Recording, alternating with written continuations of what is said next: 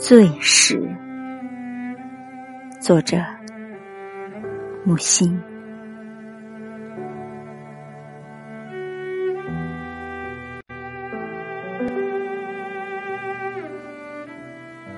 殖民时代，美国人栽苹果树，为的是酿酒。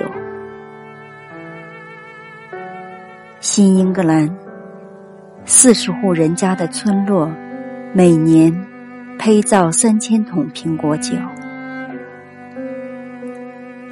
不知是谁说的，水有害健康，乞丐才喝水。那时，